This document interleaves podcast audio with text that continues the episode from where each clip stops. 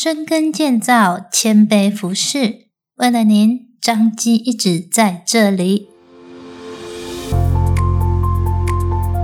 您现在收听的是张基选读，每周一篇健康知识，更加添。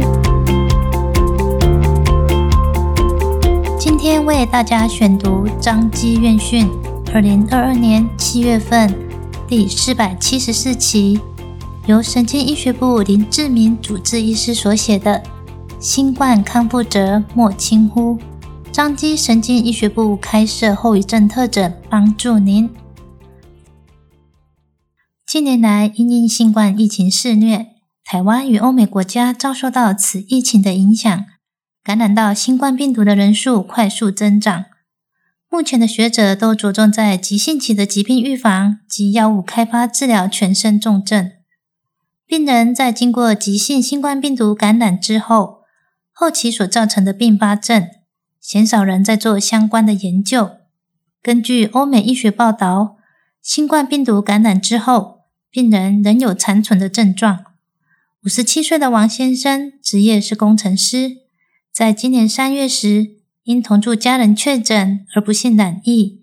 在急性初期，他的症状是喉咙痛、发烧四十度、全身酸痛不适，来到大医院就诊，经过核酸检测检验确诊。在急性期治疗当中，一度因过度咳嗽并发肺炎感染。在经过短暂抗生素治疗后，逐渐康复。但是在急性期康复之后，他仍然觉得时常头痛及头晕，被家人发现走路不稳而跌倒。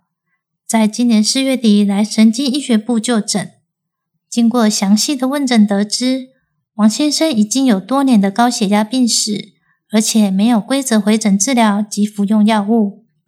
在门诊当中发现。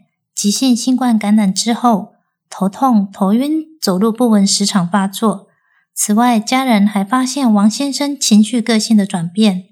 王先生过去平时个性温驯，不易发怒，但是近期时常脾气暴怒，而且常常健忘，甚至影响了工作表现。经过详细理学及神经学的检查，发现病人有右边肢体无力及轻度失智认知的情况。经过脑部核磁共振以及颈部血管超音波，发现病人在左侧中大脑动脉有大于五十 percent 的阻塞，也就是左侧颞叶及顶叶有轻微中风的情况。经过抗血栓药物的治疗，病人头痛、头晕的状况逐渐的恢复，但是工作不集中及脑部轻微中风引起的走路不稳情形尚未完全的改善。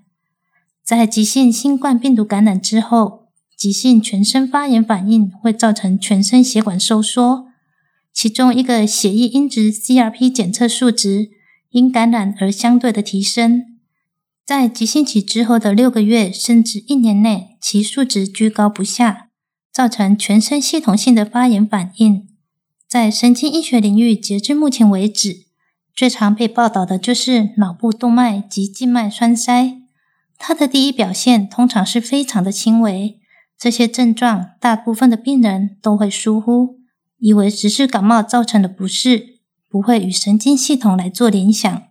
此外，有些病人在感染之后出现了情绪的改变，像是紧张、焦虑、不安，这些都与神经精神系统有密切的关联。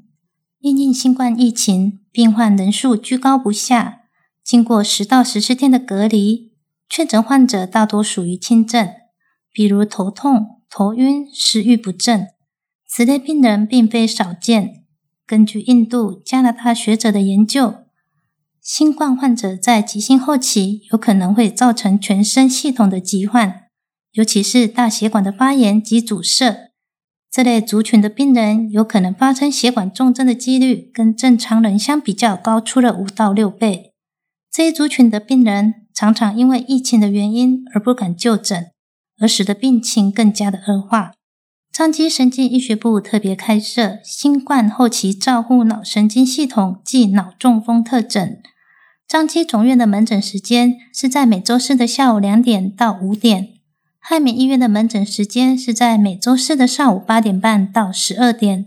适用于确诊隔离十四天后，或是临床上有神经学后遗症的症状、老年的患者、三高的患者，或是过去有脑血管疾病的患者，都可以来门诊做咨询，获得良好的照顾，并减少医疗支出和日后的社会成本。